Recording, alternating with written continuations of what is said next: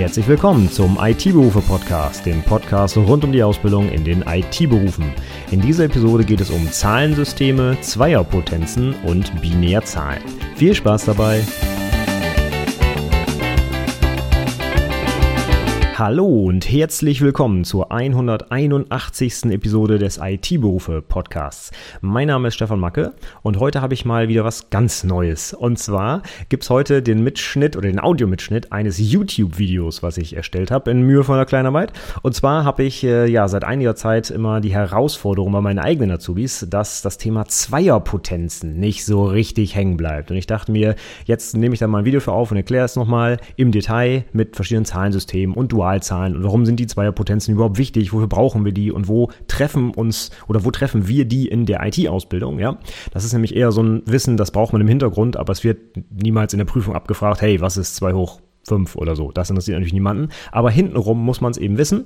Und warum? Ja, weil Computer halt nur mit Nullen und Einsen rechnen, ne? Im Dualsystem oder auch Binärsystem genannt. Und Überraschung, da wird halt einfach alles mal zwei genommen. Deswegen sind die Zweierpotenzen so wichtig und deswegen mache ich da heute mal eine Episode zu. Hört doch einfach mal rein. Ich hoffe, man kann das meiste auch ohne den Videoinhalt verstehen. Ähm, ich glaube schon, dass man da das nachvollziehen kann. Wenn dir was fehlt oder zwischendrin abgehängt wirst, dann schau gerne das Video. Das habe ich in den Shownotes natürlich verlinkt. Findest du wie immer unter itberufepodcast.de slash 181 für die heutige 181. Episode. Ja, das soll es sein mit dem Vorgeplänkel. Ich wünsche dir viel Spaß und wir legen jetzt los. Moin zusammen, ich bin Stefan Macke vom IT-Berufe Podcast und ich möchte heute ein bisschen über Zweierpotenzen mit euch sprechen. Warum das wichtig ist in der IT-Ausbildung und wofür wir das alles brauchen können, darum soll es heute gehen. Ich möchte vorweg ein bisschen was zu grundsätzlichen Funktionsweisen von Zahlensystemen erklären, zum Beispiel die römischen Zahlen, die Dezimalzahlen, aber natürlich auch die Binär, die Dualzahlen, um die es hier heute gehen soll bei den Zweierpotenzen. Warum muss man das wissen? Das werden wir dann an ein paar Beispielen sehen. Wo werden überhaupt diese zwei Potenzen benutzt in der IT? Zum Beispiel, wo brauche ich das? Bei Farbtiefe von Bildern, bei MAC-Adressen und IP-Adressen. Wenn ich ausrechnen soll, wie viele IP-Adressen zum Beispiel ein Subnet haben kann, ähm, wie groß meine Bilder werden, wenn ich die ausrechnen möchte in der Farbtiefe, in der Bit zum Beispiel, oder wenn ich eine Audioaufnahme habe, wie groß die später wird. Das heißt, wir brauchen die an ganz, ganz vielen Stellen. Und diese Zweierpotenzen, da würde ich ganz gerne so ein paar geläufige nochmal vorstellen und am Ende so ein bisschen ins Verhältnis setzen, wenn wir zum Beispiel eine IPv6-Adresse haben mit 128 Bit, wie viele Möglichkeiten es dort eigentlich gibt, Dinge abzubilden. Und das ist dann so der Abschluss zu diesen Zweierpotenzen.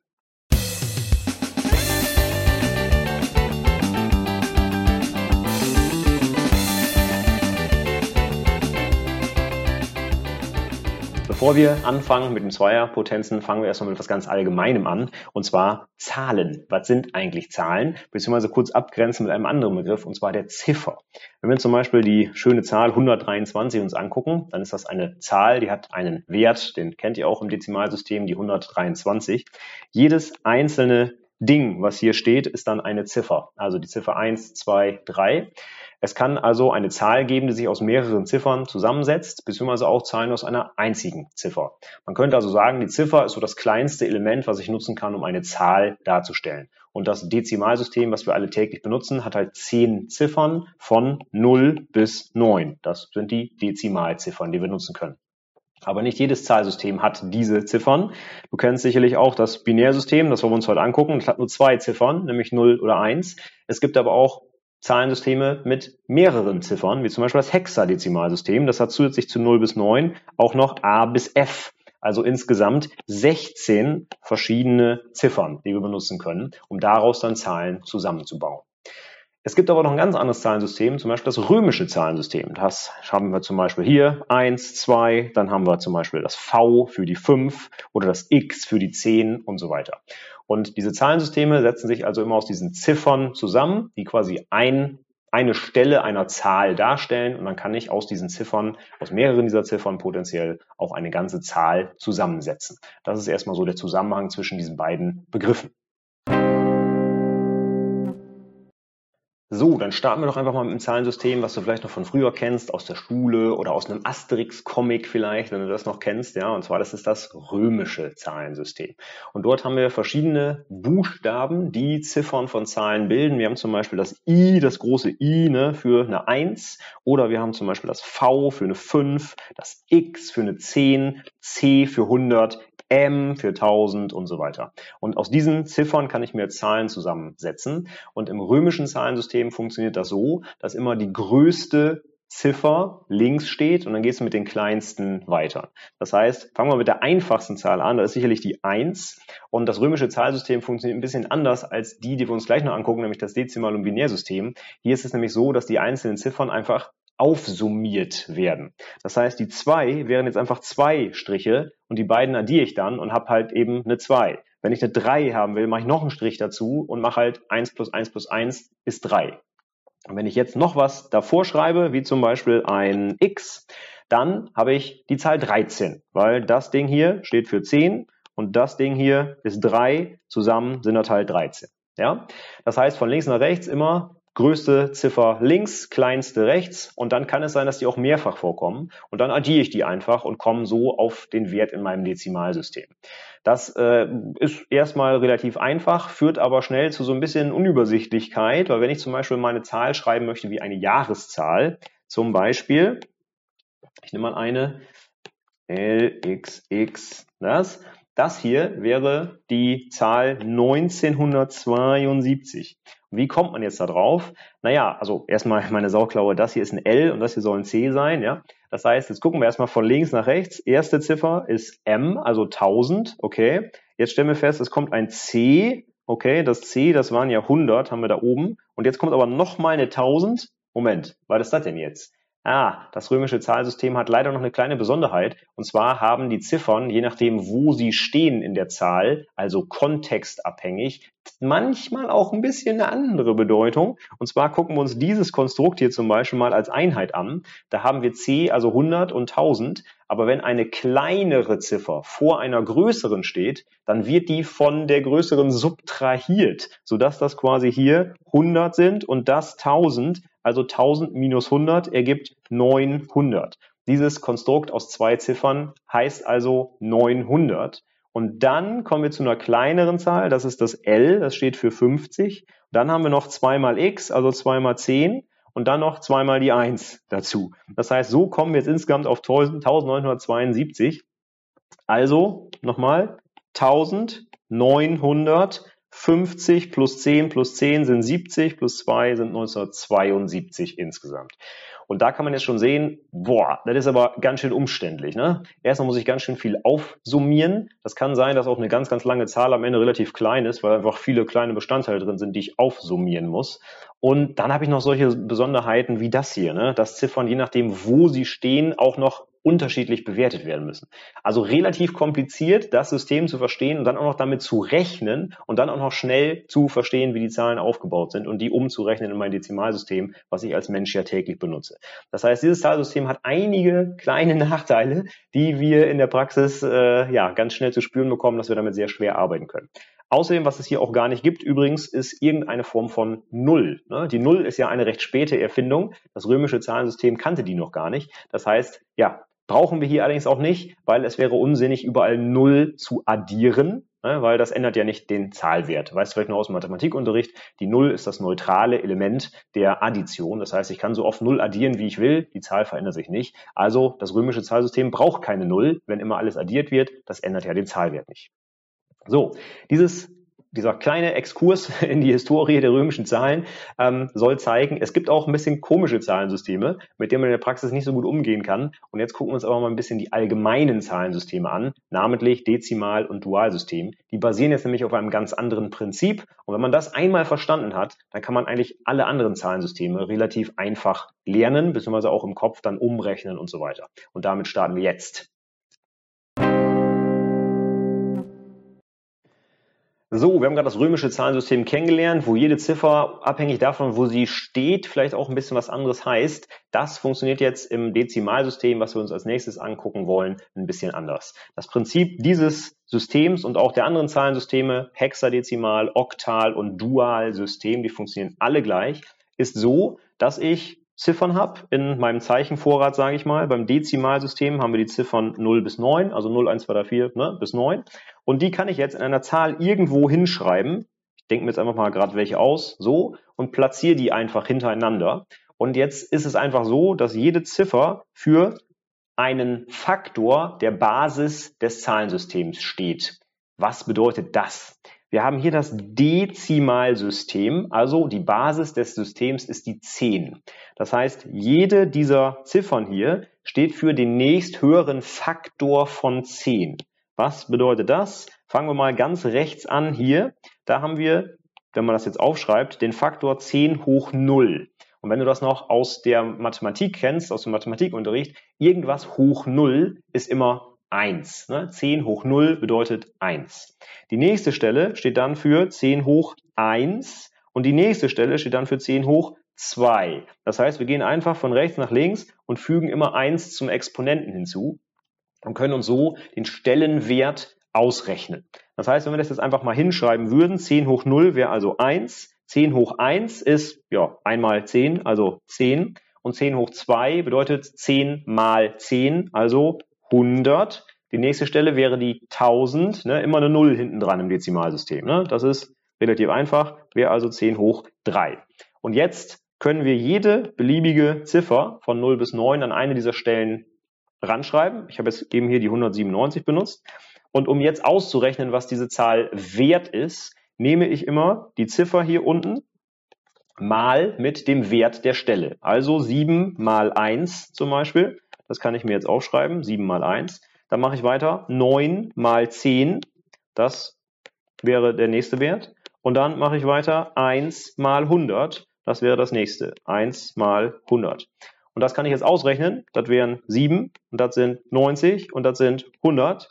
Und das alles aufsummiert wären dann 197. Überraschung. 197 im Dezimalsystem entspricht der 197 im Dezimalsystem. Ja, toll. Ja. Das Problem ist, dass Menschen halt gewohnt sind, in diesem Dezimalsystem zu rechnen, das übrigens auch mit arabischen Zahlen arbeitet. Ne? So nennen wir die Ziffern von 0 bis 9. Ich habe gelernt, das kommt eigentlich sogar ursprünglich aus Indien und wurde dann äh, aus, von den Arabern übernommen und jetzt nutzen wir das heute noch. Und diese Ziffern können wir jetzt also beliebig irgendwo in die Zahl schreiben und nehmen das einfach mit der entsprechenden, mit der Wertigkeit der Stelle mal. Und hier kommt jetzt aber eine Besonderheit. Wir brauchen nämlich jetzt eine Repräsentation von Null. Sonst geht das nämlich nicht auf. Wenn ich zum Beispiel hier in der Mitte die 9 nicht habe, sondern ich habe halt kein Vielfaches von 10 an der Stelle, da muss ich ja trotzdem hier irgendwie was hinschreiben. Und dafür wurde quasi die Null erfunden, dass wir die da eintragen können. Denn das heißt, in meinem Ergebnis mache ich dann aus der 9 hier unten eben die Null und 0 mal irgendwas, das weißt du auch noch aus der Schule, ist halt 0. Und wenn ich dann eben 100 plus 7 am Ende rechne, dann kommt halt 107 raus. Und die Stelle in der Mitte bleibt halt leer, weil sie keinen Wert hat. So funktioniert das Dezimalsystem und so funktioniert auch jedes der anderen Zahlensysteme, was wir in der Informatik haben. Insbesondere das Dualsystem oder das Binärsystem auch genannt. Und das gucken wir uns jetzt als nächstes an. So, wir haben jetzt gerade das Dezimalsystem besprochen und da war es so, wenn ich die Zahl 123 habe, ne, dann steht die letzte Ziffer für 10 hoch 0, also 1, die nächste für 10, die nächste für 100. Okay.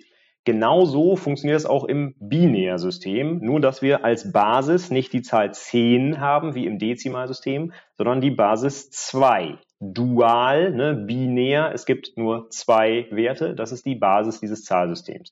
Wenn wir jetzt dem Prinzip folgen und sagen, die 1 hier war 10 hoch 0 und die 10 war 10 hoch 1 und die 100 10 hoch 2, dann machen wir das exakt genauso, bloß mit der 2 als Basis. Das heißt, wir fangen von rechts nach links an mit 2 hoch 0, dann kommt die 2 hoch 1 und dann kommt die 2 hoch 2. Und das ergibt halt in unserem Dezimalsystem ein bisschen andere Werte als 1, 10 und 100, sondern wenn ich das jetzt ausrechnen würde, irgendwas hoch 0 ist immer 1, 2 hoch 1 ist 2 und 2 hoch 2 ist 4. 2 mal 2 ergibt 4. Das heißt, die nächste Stelle im, Dezim äh, im Dualsystem wäre dann 2 hoch 3 und das wären dann 8. Ne? 2 mal 2 mal 2. 2 mal 2 sind 4, mal 2 sind 8. Das heißt, die Wertigkeit der einzelnen Stellen ist, wie man hier sieht, ein bisschen kleiner als in unserem Dezimalsystem. Ne? 1, 2, 4, 8 statt 1, 10, 100, 1000 und so weiter. Ja? Aber das Prinzip ist dasselbe. Ich habe jetzt einfach nur andere Wertigkeiten für die Stellen, kann jetzt aber an jede beliebige Stelle eine der allerdings nur zwei verfügbaren Ziffern schreiben. Und im, D, im, du, okay, im Dualsystem gibt es nur zwei Ziffern, und zwar 0 und 1. Das sind die einzigen Ziffern, die möglich sind. Die kann ich aber, wie ich möchte, irgendwo hier eintragen, so zum Beispiel. Und jetzt funktioniert das Prinzip, um das wieder umzurechnen, in eine Dezimalzahl, genau wie im Dezimalsystem. Ich nehme nämlich einfach die 1 hier und nehme das mal mit dem Zahlwert dieser Stelle, also 1 mal 1. Dann kommt die nächste, 1 mal 2. Dann kommt die nächste, das ist 0 mal 4. Und dann kommt die letzte, das ist 1 mal 8.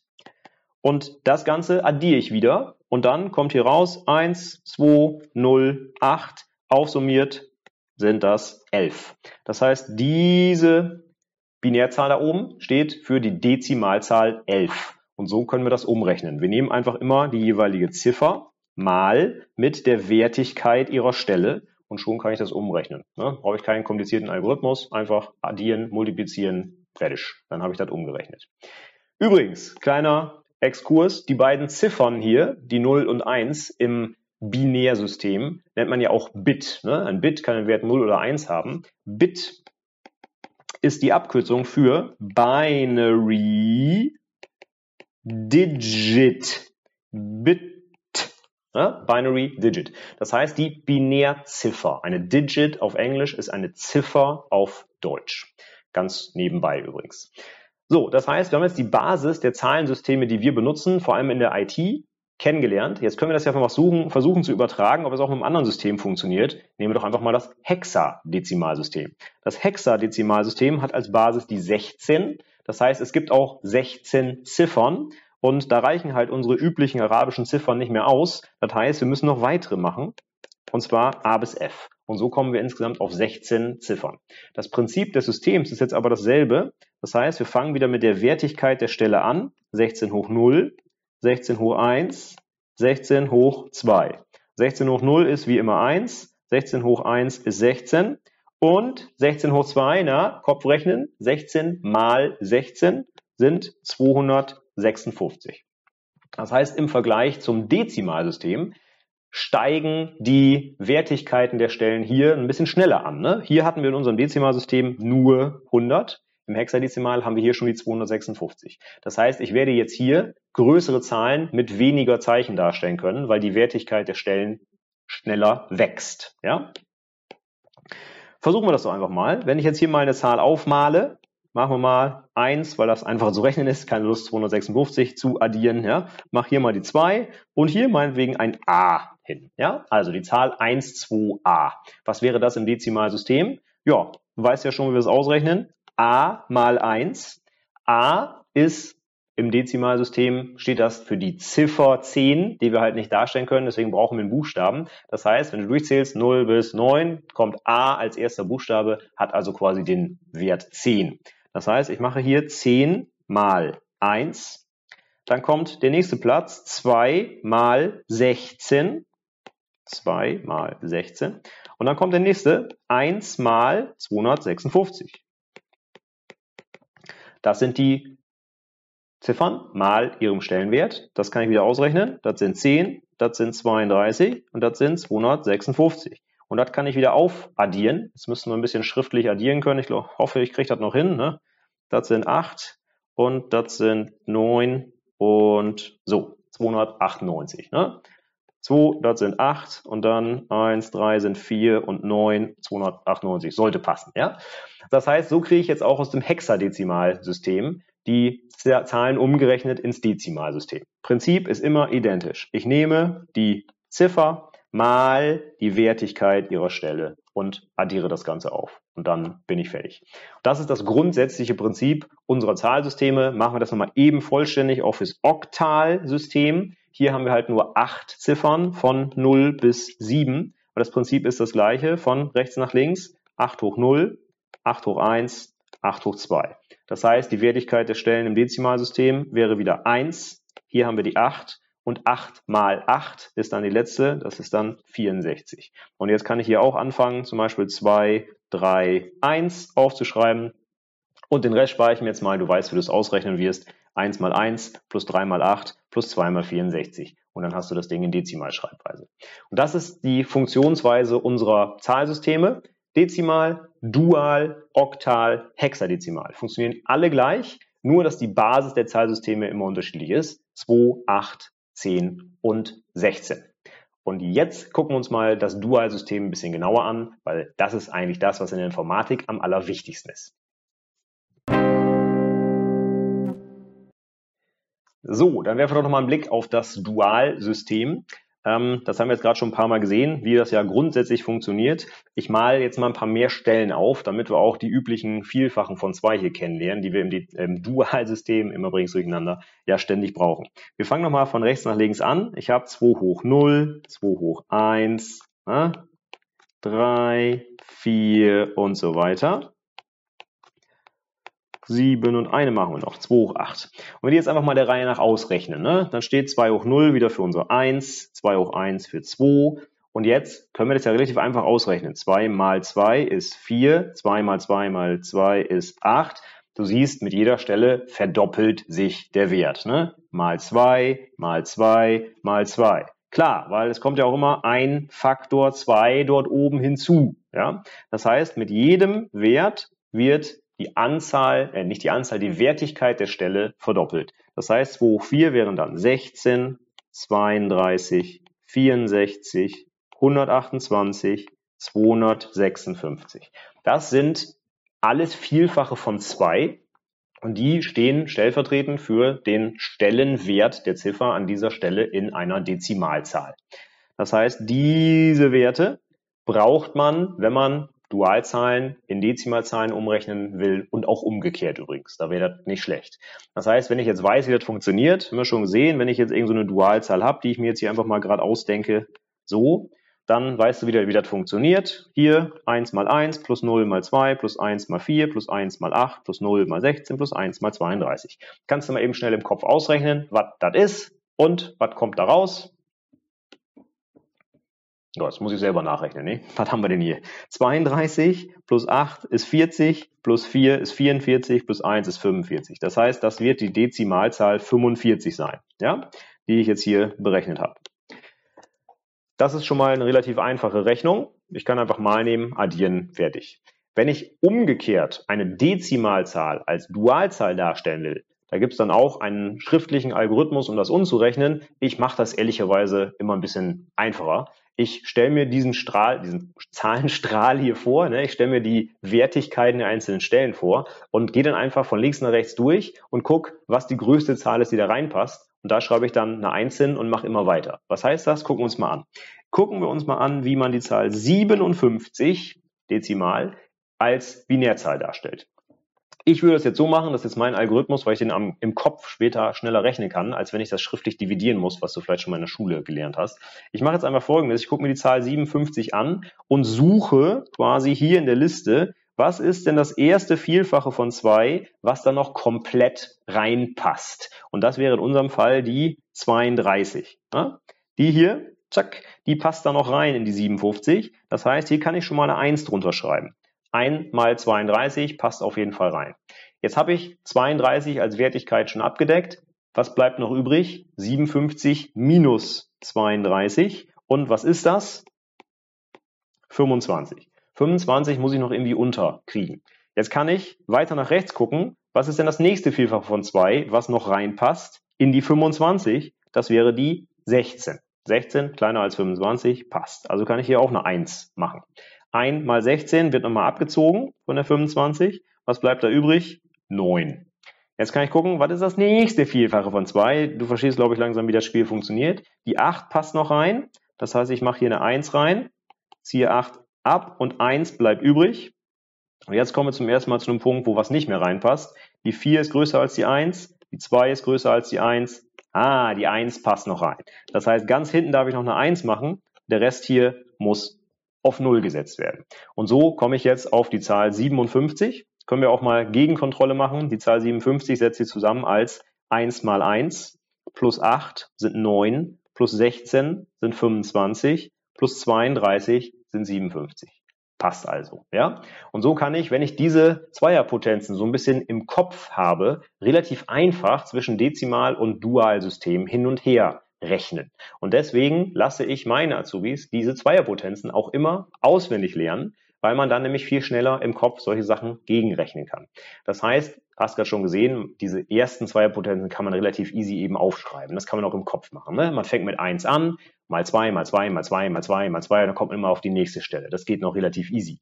Und irgendwann wird es dann ein bisschen schwieriger, weil die Zahlen einfach größer werden. Und dann muss man ehrlich sein, in der Praxis braucht man aber auch nicht jedes Vierfache komplett auswendig zu kennen. Bis 10 kann ich die alleine abzählen, ne? selbst wenn es schnell gehen muss. 1, 2, 4, 8, 16, 32 hm. und bis 10, da sind wir dann bei der 1024, die kann man nochmal eben im Kopf nachrechnen. Aber irgendwann danach, dann sollte man vielleicht die, Dinge einfach mal auswendig kennen, um für bestimmte Anwendungszwecke in der IT, wo diese zwei Potenzen häufig benötigt werden, das halt nicht jedes Mal ausrechnen müssen, zu müssen mit einem Taschenrechner, sondern es einfach im Kopf hat, ne, auf Knopfdruck. Gucken wir kurz, ob es wirklich die 1024 ist. 2 hoch 8 haben wir gesehen. Da oben waren 256. Das nächste wäre die 2 hoch 9. Also 256 mal 2. Und das sind 512. Und dann kommt die 2 hoch 10, Doppelte von 512. Und das sind genau unsere 1024. Das heißt, ne, 2 hoch 10 sind 1024, kann man sich auch ganz gut merken. 2 hoch 10, 1024, ja, da ist ein äh, eine gewisse Ähnlichkeit zu erkennen. Ja? So, das kann man jetzt mal grundsätzlich mal eben machen, wenn man etwas kleinere Zahlen hat. Und wenn es jetzt größer wird, das kann ich mit 10 hoch 11, hoch 12, hoch 13 und so weiter machen. Das kann ich auch alles ausrechnen, brauche ich in IT aber erstaunlich selten. Denn nicht nur das Zahlensystem basiert auf dem Faktor 2, sondern auch viele Anwendungsfälle basieren auf den Vielfachen von 2 und zwar den, wie soll ich das sagen, Vielfachen von zwei vervielfacht. Das heißt, wir werden in der Realität niemals so etwas haben wie 13 Bit oder sowas, also so krumme Zahlen, sondern wir haben immer wieder die Vielfachen von zwei, die in dem Exponenten stehen. Zum Beispiel werden wir auch wahrscheinlich nie etwas mit 10 Bit oder so haben, sondern wir werden meistens etwas mit 8 Bit haben. Und das nächste wären dann irgendwie 16 Bit. Dann kommen irgendwie 24, 32 Bit, 64 Bit, 128 Bit. Aber dass wir irgendwo zwischendurch mal so etwas haben wie 61 Bit, das gibt es in der IT eigentlich so gut wie nicht, ja. Und wenn doch, dann ist es sehr, sehr selten. Das heißt, was uns eigentlich interessiert, sind diese schönen Vielfachen von zwei. Und die finden wir ganz, ganz oft in der Informatik. Warum brauchen wir die jetzt und wo tauchen die auf? Das gucken wir uns als nächstes an. Was noch ganz wichtig ist bei dem Dualsystem, das hatte ich eben so nebenbei gesagt, ist, wenn wir uns die Stellen angucken, 1, 2, 4, 8, 16, dann verdoppelt sich immer der Wert der jeweiligen Stelle. Ne? Basis 2 verdoppelt sich. Im Dezimalsystem ist die Basis 10, verzehnfacht sich. 1, 10, 100, 1000. Das ist einmal wichtig beim Dualsystem. Was aber auch ganz oft in der Praxis relevant ist, wo wir dann auch das Dualsystem einsetzen, ist, wie viele verschiedene Zahlen können wir denn darstellen mit einer gewissen Anzahl an Stellen? Nehmen wir das mal im Dezimalsystem. Ja, angenommen, wir haben drei Stellen zur Verfügung im Dezimalsystem. Das wären ja die Wertigkeiten 1, 10 und 100.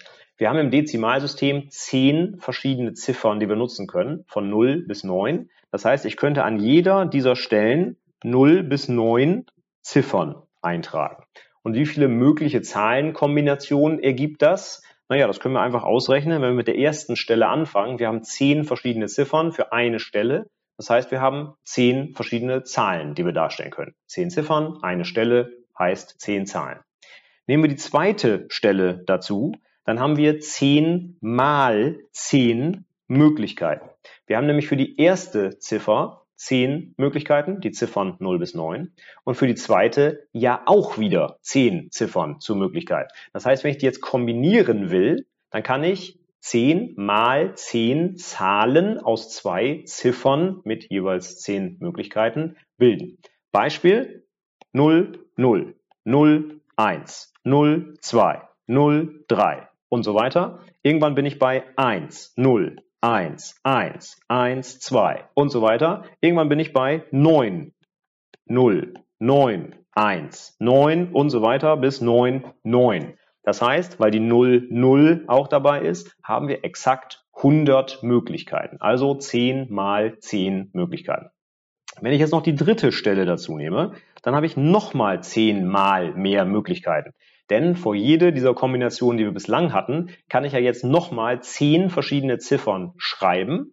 Was bedeutet, ich habe wieder Faktor 10 dazu. Und Überraschung, ich kann also mit drei Stellen genau 1000 verschiedene Zahlen darstellen, wie wir es auch erwarten würden im Dezimalsystem, von 0 bis 999. 1000 verschiedene Zahlen.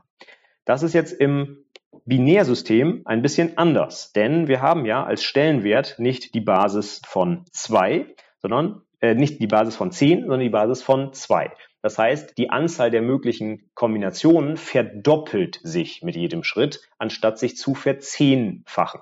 Wenn ich also nur eine Ziffer habe, kann ich hier 0 oder 1 hinschreiben. Habe ich zwei Stellen, kann ich nochmal 0 oder 1 schreiben. Kombinationsmöglichkeiten wären also 0, 0, 0, 1, 1, 0 und 1, 1. Wenn jetzt die dritte Ziffer dazu kommt, auch wieder 0 bis 1, dann kann ich überall einmal die 0 davor schreiben oder überall einmal die 1 davor schreiben und die Kombinationsmöglichkeiten, die ich vorher hatte, daneben schreiben. Ja? Und schon habe ich jetzt doppelt so viele Möglichkeiten, nämlich 8. Das heißt, bei drei Stellen, bei drei Bits, die ich setzen kann, habe ich 2 hoch 3 gleich 8, 2 mal 2 mal 2 gleich 8, verschiedene Kombinationsmöglichkeiten. Wenn ich also drei Stellen habe, drei Bits zur Verfügung habe, kann ich damit acht verschiedene Zahlen darstellen. Acht verschiedene Kombinationsmöglichkeiten aus 0 und 1 bei drei Stellen. Ich kann also relativ einfach ausrechnen, wenn ich eine gegebene Anzahl an Bits habe, wie viele unterschiedliche Zahlen oder auch Kombinationsmöglichkeiten aus Nullen und Einsen ich damit darstellen kann. Und das wächst halt mit jeder Stelle um das Doppelte an. Habe ich also 5 Bit zur Verfügung, dann kann ich 2 hoch 5, das sind 2, 4, 8, 16, 32 verschiedene Zahlen damit darstellen. Und das ist wichtig für die Praxis, weil da heißt es dann ganz oft, Sie haben in Ihrem Subnet 7 Bit für den Host-Anteil. Wie viele Hosts können Sie denn damit abbilden? Und jetzt wissen wir, IP-Adressen müssen eindeutig sein. Das heißt, ich kann jede IP-Adresse nur einmal vergeben. Habe ich 7 Bit, haben wir insgesamt 2, 4, 8, 16, 32, 64, 128 Möglichkeiten, Kombinationen aus 7 mal 0 und 1 zu bilden. Also kann ich 128 Hosts in diesem Subnet unterbringen. Ist nicht ganz richtig. Natürlich weißt du, dass die niedrigste IP und die höchste IP nicht vergeben werden darf, weil das die Netzadresse bzw. Broadcast-Adresse ist. Das heißt, technisch wären es natürlich nur 126, aber hier geht es erstmal mathematisch um die Anzahl der Möglichkeiten. Und wenn ich 7 Bit habe, habe ich halt 128 verschiedene Möglichkeiten, die ich darstellen kann. Von 0000 hm, bis 1111, hm, alle möglichen Kombinationen. Und deswegen sind die Zweierpotenzen so wichtig, dass wir die einfach auswendig können in der IT, weil ich halt eben ganz oft mit solchen Vielfachen von Zweien konfrontiert bin. Und wenn ich die dann knapp schnell mal eben parat habe, dann ist das alles viel, viel einfacher und ich muss keinen Taschenrechner anwerfen oder Excel oder sonst irgendwie was. Deswegen sind die Zweierpotenzen sehr wichtig. Und ich hatte ja gesagt, dass wir uns ein paar Beispiele jetzt angucken, wo diese Vielfachen von zwei wichtig werden und wo diese Bit jetzt auch mal benutzt werden können, um die Anzahl der Kombinationen auszurechnen. Und die schauen wir uns jetzt als nächstes an. So, dann schauen wir uns doch mal so ein paar beliebte Vielfache von zwei an und wo man die in der Informatik findet. Und äh, ich fange mal an, leider mit einer etwas ungerade ist falsch, aber krummen Anzahl von Bit, und zwar sieben. Das erste schöne Beispiel, was mir eingefallen ist, ist nämlich ein 7-Bit-Code, und zwar der ASCII-Code, der dir hoffentlich schon mal irgendwo untergekommen ist. Und der ASCII-Code hat genau 128 Zeichen, nämlich 2 hoch 7. Und hier sehen wir einfach mal die ASCII-Tabelle. Unter asciitable.com kannst du selber aufmachen oder irgendwo anders. Und wir sehen hier, Dezimalzahl fängt bei 0 an und geht hoch bis 127, also 128 228 Zeichen gibt es in der ASCII-Tabelle aus 7 Bit zusammengesetzt. ASCII ist also ein 7-Bit-Code. Wie gesagt, das ist jetzt das einzige Beispiel, was so ein bisschen krumm ist. Die anderen äh, Vielfachen von 2 sind immer schöner, nämlich 8, 16, 24 und so weiter. Und die wollen wir uns jetzt als nächstes angucken.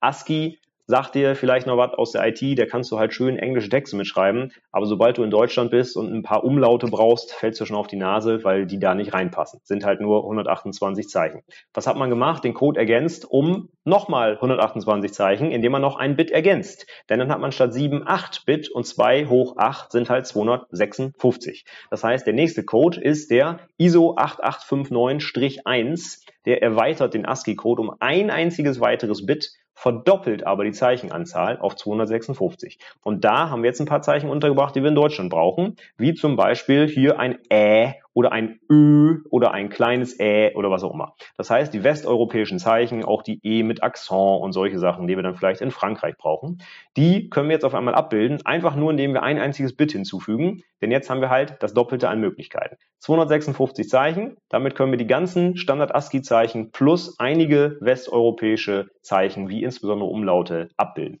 Und wir haben 8 als Faktor, 2 hoch 8 gleich 256 verschiedene Zeichen. Das reicht immer noch nicht für alles mögliche andere, was wir noch brauchen, insbesondere unsere heißgeliebten Emojis. Ne? Die passen natürlich nicht in den Code rein. Dafür nehmen wir dann den Unicode. Dafür brauchen wir aber deutlich mehr Bit. Aber das ist eine Geschichte für eine andere Episode. Das nächste, was wichtig ist, nach 8 wäre dann das Vielfache 16. Und was haben wir da? Gucken wir doch mal auf so ein TCP-Paket. Da haben wir zum Beispiel für den Source und Destination Port jeweils 16 Bit reserviert. Das heißt, ein Port in eine Webadresse ne, mit Doppelpunkt hinten abgetrennt, zum Beispiel Port 80 für HTTP, 443 für HTTPS und so weiter. Das Ding kann 16 Bit lang sein. Jetzt können wir uns auch ausrechnen, wie viele Ports es also geben kann. Ja? Wenn wir jetzt, ich mach das mal ganz einfach hier, ich mache mal so ein bisschen Excel auf und rechne einfach mal ein bisschen äh, ja, mal zwei, relativ fix. Ähm, dafür nehme ich mir einfach mal eine kleine Tabelle und mache hier einfach die Vielfache von zwei rein. Wenn ich ein einziges Bit habe, habe ich zwei Möglichkeiten. Habe ich zwei Bit, habe ich das Doppelte an Möglichkeiten, also vier. Bei drei Bit habe ich dann 8, 16, 32, 64, 128 und 256, da bin ich angekommen bei 8. Das war genau der ISO 8859-1 Code von eben. Und jetzt machen wir einfach der Reihe nach weiter bis 16. Mal gucken, wo wir landen. 512, 1024, 2048 und jetzt reicht es mir so langsam mit den Stellen hinten, die will ich jetzt nicht mehr genau wissen. Also wir sind jetzt ungefähr bei 4000. Jetzt machen wir weiter. Bei 13 sind wir ungefähr bei 8000, dann bei 16.000, 32.000 und bei 16 Bit sind wir bei ungefähr 64.000. Diese Zahl, sage ich meinen Azubis zumindest immer, darf man auswendig kennen. Und zwar 65.536. Das sind 16 Bit. Und das ist meiner persönlichen Meinung nach das letzte Vielfache von zwei, was man auswendig können darf als Prüfling. Danach reichen mir Näherungswerte. Ja? Das heißt, du musst nicht bis auf die letzte Stelle irgendwie 2 hoch 32 auswendig aufsagen können. Da geht es darum, dass man eine grobe Vorstellung davon hat, wo man da liegt. Liege ich hier bei 100.000 oder bei 5 Milliarden. Das wäre vielleicht schon ein wichtiger Unterschied. Ne? Aber ob es jetzt 5 Milliarden und 3 oder 5 Milliarden und 4 sind, das interessiert dann am Ende niemanden mehr. Das kann man im Zweifel immer noch wirklich richtig ausrechnen, aber ganz oft müssen wir es ja nur grob überschlagen, um Dinge einschätzen zu können.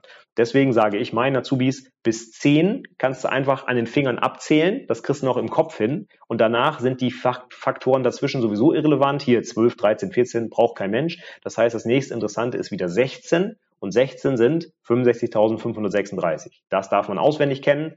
Danach reichen mir grobe Werte. Und wo brauche ich das jetzt? Ja, bei den Ports. Ne? Das heißt, es gibt insgesamt 65.536 verschiedene Ports, die ich angeben kann.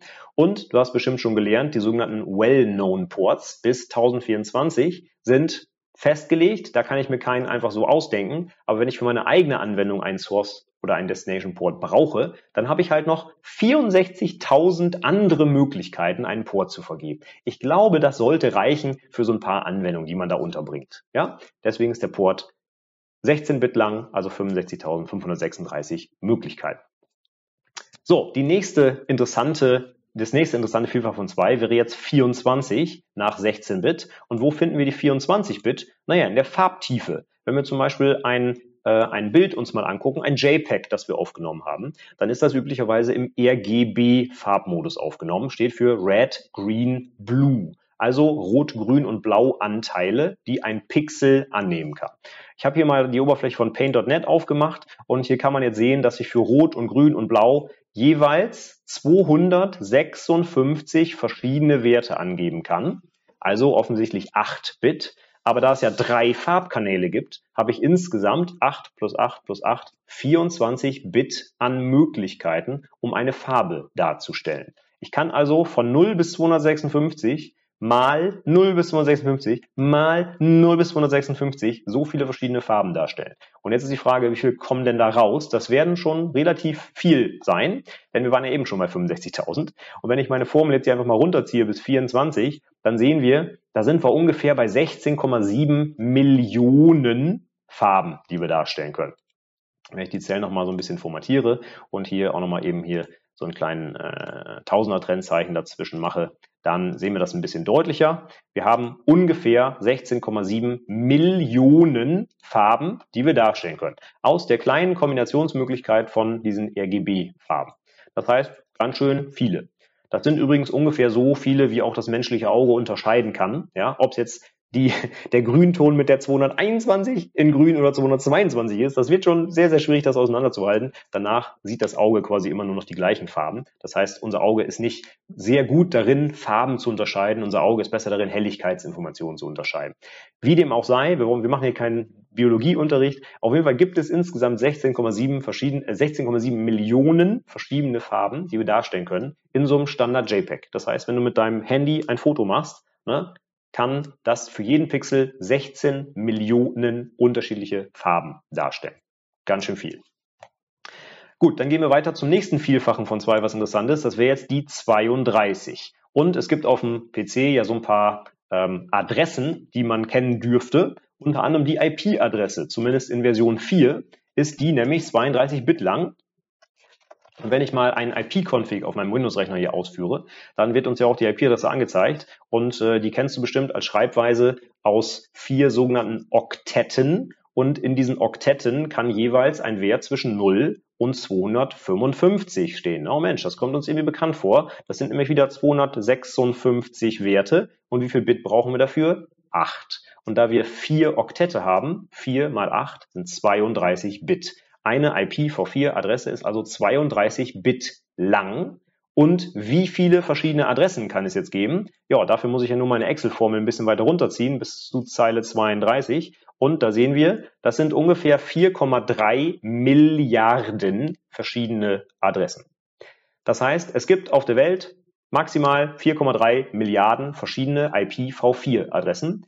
Jetzt haben wir aber leider schon acht Milliarden Menschen. Das heißt, das passt nicht, wenn jeder Mensch eine IP-Adresse haben will. Und da sind die ganzen Geräte und der Toaster und ich weiß nicht, wer noch eine IP-Adresse haben will, gar nicht mit eingerechnet. Das heißt, das reicht nicht. Wir brauchen mehr. Ja? Überraschung, es gibt ja schon eine Lösung, IPv6. Damit kriegen wir noch mehr Adressen abgedeckt. Aber es gibt noch eine kleine Adresse in der IoT, die dazwischen liegt. Und zwar ist das meine MAC-Adresse. Die wird hier bei IP-Config auch ausgegeben. Hm, nein, stimmt nicht nur wenn ich ipconfig all mache. Aber es gibt noch ein anderes Tool unter Windows, das heißt getMac und das gibt mir meine MAC-Adresse aus. Und hier sehen wir zum Beispiel eine dieser MAC-Adressen. Das sind jetzt sechs einzelne Tupel aus jeweils zwei Hexadezimalziffern. Wow, jetzt wird's interessant. Wie viele verschiedene Adressen kann es denn hier geben? Dafür müssen wir uns jetzt vielleicht erstmal kurz ausrechnen, wie viele Bit diese Adresse hat. Und das können wir aber jetzt relativ einfach. Wir sehen, jede Stelle ist eine Hexadezimalziffer. Wir haben vorhin gelernt, eine Hexadezimalziffer, davon gibt es 16 verschiedene, 0 bis 9 und A bis F. Wenn ich 16 verschiedene Ziffern habe, wie viele Möglichkeiten aus Nullen und Einsen bräuchte ich, um 16 verschiedene Ziffern darzustellen? Können wir ausrechnen. Mit einem Bit kann ich zwei Ziffern unterscheiden. Mit zwei vier. Mit drei acht. Mit vier 16. Das heißt, wenn ich vier Bit habe, kann ich damit 16 verschiedene Ziffern darstellen. Also steht jede dieser Stellen in den MAC-Adressen für 4 Bit. Wenn ich nämlich schreibe wie in diesem Fall hier D, dann kann ich einfach das als Binärzahl als 4 mal 0 und 1 darstellen. Ich weiß jetzt aus dem Kopf gerade nicht, wie das Muster dann wäre. 1, 0, 1, 1 oder so. Und das wäre dann gleichbedeutend mit diesem D. Die Hexadezimal-Schreibweise, das hatten wir vorhin schon gesehen, ähm, da kann ich mit der gleichen Stellenanzahl deutlich größere Zahlen darstellen, weil ich ja mehr Ziffern zur Verfügung habe. Für jede Stelle habe ich 16 verschiedene Möglichkeiten. Im Binärsystem habe ich nur zwei Möglichkeiten. Das heißt, ich kann viermal so viele Informationen unterbringen mit einer einzigen Ziffer als im Dualsystem. Wenn ich also eine Hexadezimalziffer ausgeben will, brauche ich im Binärsystem vier Stellen, um diese eine Hexadezimalzahl darzustellen. Das heißt, in der MAC-Adresse steht jede Stelle für vier Bit. Und jetzt zählen wir durch, wie viele Stellen es gibt. Es gibt 1, 2, 3, 4, 5, 6 von diesen Tupeln, die jeweils zwei Werte haben. Also eine Stelle, 4 Bit, mal zwei Stellen sind schon mal 8 Bit. Und dann gibt's davon auch noch sechs Tupeln. Das heißt, 8 mal 6 sind 48 Bit. Eine MAC-Adresse ist demnach 48 Bit lang. Und wenn ich zurückgehe nach Excel und nochmal meine Formel weiter runterziehe, dann lande ich bei 48 Bit bei einer hm, sehr, sehr großen Zahl, die hier schon gar nicht mehr in die Excel-Tabelle reinpasst. Und jetzt gucken wir mal, wo wir hier sind. Das sind Tausender, Hunderttausender, Millionen, Milliarden, Billionen. Das heißt, ich habe bei einer MAC-Adresse 281 Billionen mögliche Adressen. Und du hast es vielleicht im Unterricht oder im Betrieb schon mal irgendwo gesehen. Eine MAC-Adresse unterteilt man einfach in der Mitte und der linke Teil ist dann der Herstelleranteil, der rechte Teil ist der äh, Geräteanteil. Das heißt, ein Hersteller kann genau die Hälfte dieser Bitanzahl für seine Geräte benutzen und 48 in der Mitte geteilt sind zweimal 24. Das heißt, eine MAC-Adresse setzt sich im Prinzip aus einmal 24 Bit und nochmal 24 Bit zusammen. Und du hast es dir bestimmt gemerkt, 24 Bit sind ja ungefähr 16,7 Millionen. Das heißt, wenn man sich diese riesengroße Billionenzahl nicht merken kann, kann man einfach sagen, bei MAC-Adressen können 16,7 Millionen Hersteller jeweils 16,7 Millionen Adressen vergeben. So viele MAC-Adressen gibt es. Und ich vermute, das wird noch eine Zeit lang reichen. Sind ein bisschen mehr, als es IPv4-Adressen gibt. Ja? Deswegen haben wir bei MAC-Adressen auch noch nicht die Riesenprobleme, dass die uns bald zur Neige gehen. Irgendwann passiert das vielleicht, aber es könnte noch ein bisschen dauern. Und jetzt kommen wir zum nächsten interessanten Vielfachen von zwei, und zwar 64 Bit. Das ist zum Beispiel die Architektur unserer heutigen CPUs die kann 64 Bit auf einmal verarbeiten. Und wenn ich das mal runterziehe, dann ist das schon eine so große Zahl, dass ich die selber schon gar nicht mehr aussprechen kann. Das sind also relativ viele Kombinationsmöglichkeiten, die ich darstellen kann. Die ganzen Vielfachen dazwischen interessieren uns nicht und die nächsten, die nach 64 kommen, auch nicht. Aber eine, die interessiert uns noch und so weit ziehe ich gerne hier nochmal runter. Das ist nämlich die 128. 128 haben wir nämlich gleich schon wieder mehrere Anwendungsfälle in der IT. Ich ziehe die mal breit, damit wir das hier sehen können. So viele Möglichkeiten gibt es da. Und was ist alles 128 Bit lang? Naja, Nummer eins die IPv6-Adresse, die wir hier im Beispiel sehen. Ja? Meine Karte hier hat auch eine IPv6-Adresse bekommen. Und da die so lang ist, nämlich 128 Bit, können wir die nicht als Dezimalzahl darstellen. Wir müssen wieder auf Hexadezimalzahlen zurückgreifen. Und das sieht man hier auch. Die wird dargestellt als jeweils vier zusammengefasste Hexadezimalziffern und dann mit einem Doppelpunkt getrennt. Ja, du kennst diese Kurzschreibweise, wo ich zwei Doppelpunkte habe, kann ich einfach mit Nullen auffüllen. Und wenn wir jetzt hier einfach mal durchzählen, jetzt kann ich natürlich die ganze Adresse nicht sehen, weil sie halt abgekürzt ist hier. Aber die würde auf jeden Fall noch einen Ticken weitergehen hier bis hierhin. Ja? Und jetzt könnten wir uns auch überlegen, wie viele Ziffern diese IPv6-Adresse haben muss. Wir haben eben bei der MAC-Adresse schon gelernt, jede Hexadezimalziffer kann ich mit 4 Bit repräsentieren. Andersherum, wenn ich 4 Bit darstellen muss, nehme ich entweder 4 Bit oder ich nehme eine Hexadezimalziffer. Das heißt, wir können jetzt auch umgekehrt rechnen. Wenn ich weiß, die IP-Adresse ist 128 Bit lang, wie viele Hexzeichen brauche ich dafür? Naja, ein Zeichen steht für 4 Bit, also 128 geteilt durch 4 das sind 32. Das heißt, eine IPv6-Adresse hat 32 Stellen jeweils mit einer Hexadezimalzahl dargestellt. ganz schön lang. Das kann sich auch kein Mensch mehr merken. Ja, und deswegen nehmen wir auch diese Abkürzung hier. Sonst haben wir nämlich noch irgendwo mittendrin 20 Nullen hintereinander stehen. Ne? Das ist schon alles sinnvoll, dass der Mensch das auch noch lesen kann. Du siehst, aber diese ganzen Adressen, ne, die sind ja insbesondere auch für die Prüfung wichtig, ne, IP, MAC, IPv6, die basieren alle irgendwo auf Zweierpotenzen, ne, weil wir immer wissen müssen, wie viele Bit hat diese Adresse, mal zwei, mal zwei, mal zwei, wie viele Möglichkeiten kann ich dann damit abbilden, wie viele Adressen kann ich also vergeben. Ne? Und auch das Thema Subnetting, was in der Prüfung häufig drankommt, da geht es nur darum, Du kriegst 5 Bit für dein Subnet. Wie viele Hosts kannst du abbilden? Das heißt immer nur hin und her rechnen, dezimal in Dualsystem. Und das habe ich jetzt heute gezeigt, wie einfach das geht. Ja? Und ich hoffe, du konntest das gut verstehen und äh, ja, kannst das jetzt auch selber in der Praxis anwenden. So, zum Abschluss habe ich noch eine kleine Excel-Tabelle vorbereitet mit einigen interessanten Zahlen, die ich hier mal eingeordnet habe. Wir haben gerade ganz fix bis 128 äh, uns das angeguckt, die Vielfachen. Hier habe ich mal jetzt ein bisschen auch die Namen der Zahlen daneben geschrieben und auch ein paar Beispiele aus der Informatik, die mit diesen Zweierpotenzen arbeiten. Schauen wir hier mal kurz rein. Fangen wir ganz oben an. Wenn wir ein einziges Bit haben, also hier Zeile 1, ein Bit hat zwei Möglichkeiten und ist halt eben ein Bit, ne? ein Bit 0 oder 1. Dann kommt 2 Bit sind 4, 3 Bit sind 8, 16 und so weiter. Und ein paar Anwendungsfälle, da fällt mir jetzt der erste ein bei 6, das ist nämlich das Base 64 System, der Code. Ne? Base 64, wir haben eben Hexadezimalsystem gesehen, das hat 16 Ziffern. Das Base 64 System hat, wie der Name schon sagt, 64 verschiedene Ziffern.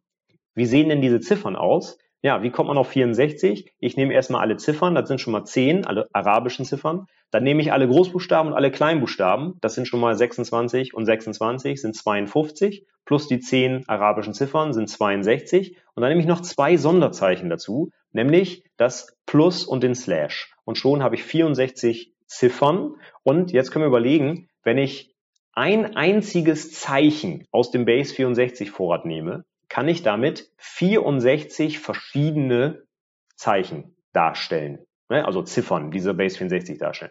Das heißt, statt äh, statt sechs einzelne Bits, Nullen und Einsen aufzumalen, kann ich ein einziges Zeichen aus dem Base 64 nehmen. Das heißt, ich muss nicht mehr 0, 1, 0, 0, 1, 1 übertragen, sondern ich übertrage ein einziges Zeichen. Das heißt, ich habe das Sechsfache an Informationsdichte in diesem einen Zeichen im Vergleich zum Bit-Muster. Das ist schon krass. Deswegen nutzt man Base 64 auch gerne, weil man einfach deutlich weniger Zeichen übertragen muss, obwohl man die gleichen Informationen überträgt. Ne? Ich kann Base 64 ja einfach umrechnen in äh, Bits und zurückrechnen. Das ist keine Verschlüsselung oder Komprimierung oder irgendwas, das ist eins zu eins umrechenbar. Das ist nur ein Code. Ja? Und bei diesem Code brauche ich aber viel weniger Zeichen, um die gleichen Inhalte darzustellen, als wenn ich alles als Nullen und Einsen und davon dann sechs Stück hintereinander ausgeben würde. Gut, machen wir kurz weiter. 7-Bit haben wir kennengelernt, ist der ASCII-Code. Das ist die einzige krumme Geschichte hier in der Liste. Und dann geht's weiter mit 8. 8 Bit sind ein Byte, das weißt du hoffentlich schon, 8 Bit gleich ein Byte. Wir haben den ISO-Code gesehen, 8859-1, aber zum Beispiel auch ein GIF, ne, das kennst du, ne, wenn du per WhatsApp so ein GIF verschickst, das hat 256 verschiedene Farben, nämlich 8 Bit für den Farbkanal. Dann hatten wir 16-Bit, das haben wir schon kennengelernt, äh, die Größe eines Netzwerkports zum Beispiel, oder die Sampling-Tiefe einer CD-Qualität. Wenn du eine CD, falls du noch das Ding kennst, runde Scheibe, ja, ähm, die Sampling-Tiefe dabei beträgt 16-Bit oder die Codierung UTF-16. Wenn du zum Beispiel mit Java oder mit .NET arbeitest und dort Strings verarbeitest, dann sind die alle mit UTF-16 codiert. Das heißt, jeder Buchstabe hat 16 Bit oder 2 Byte, anders gesagt. So, bei 2 äh, bei 2 hoch 20 sind wir ungefähr bei einer Million. Und das kann man sich auch schön merken. Die Zehnerpotenzen. 2 hoch 10, 1024. 2 hoch 20 sind dann mal 1000, eine Million. 2 hoch 30, dann sind wir bei der Milliarde. Das heißt, die Vielfachen im Zehnerbereich, 2 hoch 10, 20, 30, sind immer die Vielfachen, die wir aus dem Dezimalsystem mal 1000 haben. Also 1000, Millionen, Milliarden, Billionen und so weiter. Das kann man sich einigermaßen merken, wenn man was überschneiden, äh, überschlagen will. Das heißt also, die 20 Bit sind ungefähr eine Million. Dann kommen wir irgendwann zu meinen beliebten 24 Bit. Das war die Farbtiefe in JPEG oder auch in PNG-Dateien zum Beispiel.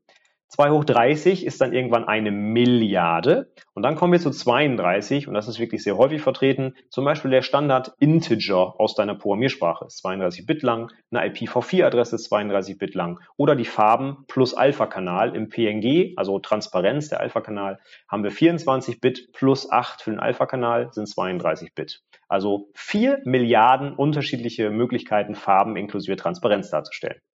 Wahnsinn. Jetzt kommt 33, das ist ungefähr die Anzahl der Menschen auf der Erde. 2 hoch 33, ungefähr 8 Milliarden. 2 hoch 37 ist ungefähr Elon Musks Vermögen. Das sind 137 Milliarden Dollar, die der irgendwo auf dem Konto hat oder wo auch immer. Und übrigens, das habe ich extra nachgeguckt, ist das auch ungefähr die Anzahl der Sterne in unserer Galaxie. 137 Milliarden Sterne hat unsere Galaxie. Dann 2 hoch 40 ist eine Billion. 2 hoch 48 ist dann die MAC-Adresse. Das hatten wir eben. 281 Billionen Adressen gibt es da. 2 hoch 50 ist eine Billiarde. 2 hoch 60 eine Trillion. 2 hoch 64 ist die Breite einer üblichen CPU heutzutage oder ein Long, wenn du zum Beispiel mit Java arbeitest oder in 64 heißt der, glaube ich, in C Sharp. Da gibt es 18 Trillionen verschiedene Möglichkeiten oder eben Zahlen, die man damit abbilden kann. Was in der Nähe ist, nämlich 2 hoch 65, ist die Anzahl der Kombinationsmöglichkeiten eines Zauberwürfels, Rubik's Cube, den kennst du vielleicht, ne, den man so drehen kann in verschiedene Richtungen und dann alles auf gelb machen muss oder so. Das sind die Anzahl der Kombinationsmöglichkeiten, ziemlich viele schon mal. Dann 2 hoch 69 sind Quadratmillimeter auf der Erdoberfläche. Finde ich schon mal sehr viel. 200, äh, 2 hoch 70 ist eine Trilliarde, ist ungefähr die Anzahl der Liter an Wasser auf der Erde in allen Ozeanen und allen Flüssen. Dann geht's weiter. 2 hoch 2, 76 ist die Anzahl der Sterne im sichtbaren Universum. Und, das habe ich extra nochmal nachgeguckt, das ist auch ungefähr die Anzahl der Sandkörner in der Sahara. Damit ist auch die Frage beantwortet, gibt es mehr Sand auf der Erde oder Sterne in der, im Universum? Es gibt mehr Sand tatsächlich, weil alleine in der Sahara sind ungefähr so viele Sandkörner, wie es im gesamten sichtbaren Universum an Sternen gibt. Nämlich, ich kann die Zahl nicht mehr aussprechen, hier 75 Trilliarden Möglichkeiten. So, 2 hoch 80 ist dann eine Quadrillion, jetzt wird es auch mit dem Beispiel langsam knapp, 2 hoch 90 Quadrilliarde, 100 Quintillion, 110 Quintilliarde, und jetzt habe ich noch mal eine sehr große Zahl gefunden, und zwar 2 hoch 117 ist die Anzahl der Kombinationsmöglichkeiten mit einem Standard-Skat-Karten, Kartenspiel. Kennst du vielleicht 32 Karten? Wenn du die in unterschiedlicher Reihenfolge einsortieren wolltest, gibt es 166 Quintilliarden Möglichkeiten. Das sind 117 Bit. Dann kommt irgendwann die Sextillion bei 2 hoch 120 und jetzt kommen wir irgendwann mal zu 2 hoch 128 und das ist eben die IPv6-Adresse oder die Länge eines MD5-Hashes oder auch die Länge einer UUID.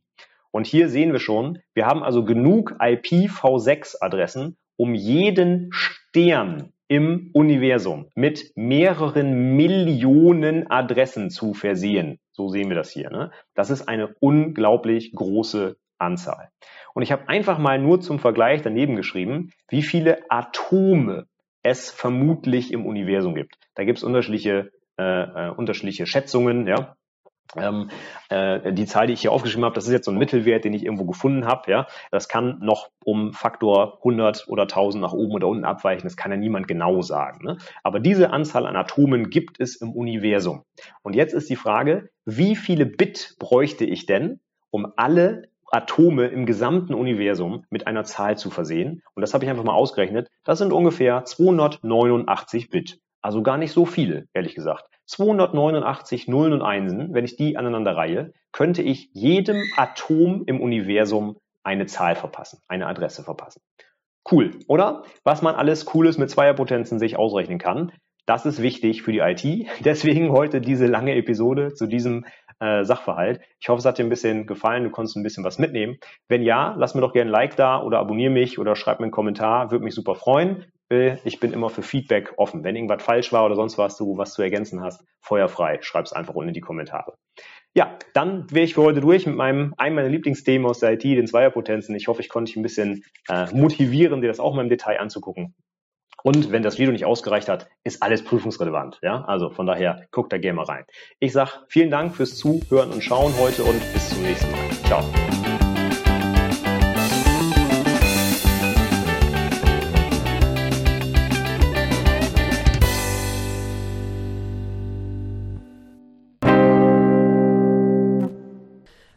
Das war der Videomitschnitt. Ich hoffe, du konntest alles einigermaßen nachvollziehen und äh, hast dich nicht die ganze Zeit gefragt, was meint er eigentlich, was hat er da aufgemalt. Wenn dem doch so ist, dann schau gerne in das Video rein. Du weißt ja, wo du es findest. itberufepodcast.de slash 181. Da ist das natürlich in den Show Notes verlinkt.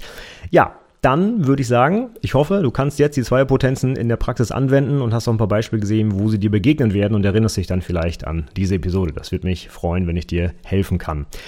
Wenn ich dir helfen kann, noch über die Podcast-Episode hier hinaus, dann schau doch einfach mal in meinen Newsletter unter itberufepodcast.de slash newsletter, da findest du den. Und da bekommst du als Azubi passend jeweils zu den jeweiligen Abschnitten deiner dreijährigen Ausbildung Mails zur Unterstützung, zum Beispiel zur Prüfungsvorbereitung oder welche Bücher man lesen sollte oder ja, allgemein, was man noch so wissen müsste in der IT-Ausbildung. Und auch für Ausbilder und Ausbilderinnen gibt's das, die kriegen sogar noch mehr Mails, weil die haben ja potenziell noch mehr Azubis als der eine in einem Lehrjahr. Also von daher, äh, schau doch gerne mal rein, alles kostenfrei, kannst jederzeit auch wieder abbestellen, wenn du kein Interesse mehr dran hast. In jeder Mail gibt es einen entsprechenden Abmeldelink. Ja, das war's von mir für heute. Vielen Dank fürs Zuhören. Bis zum nächsten Mal. Tschüss.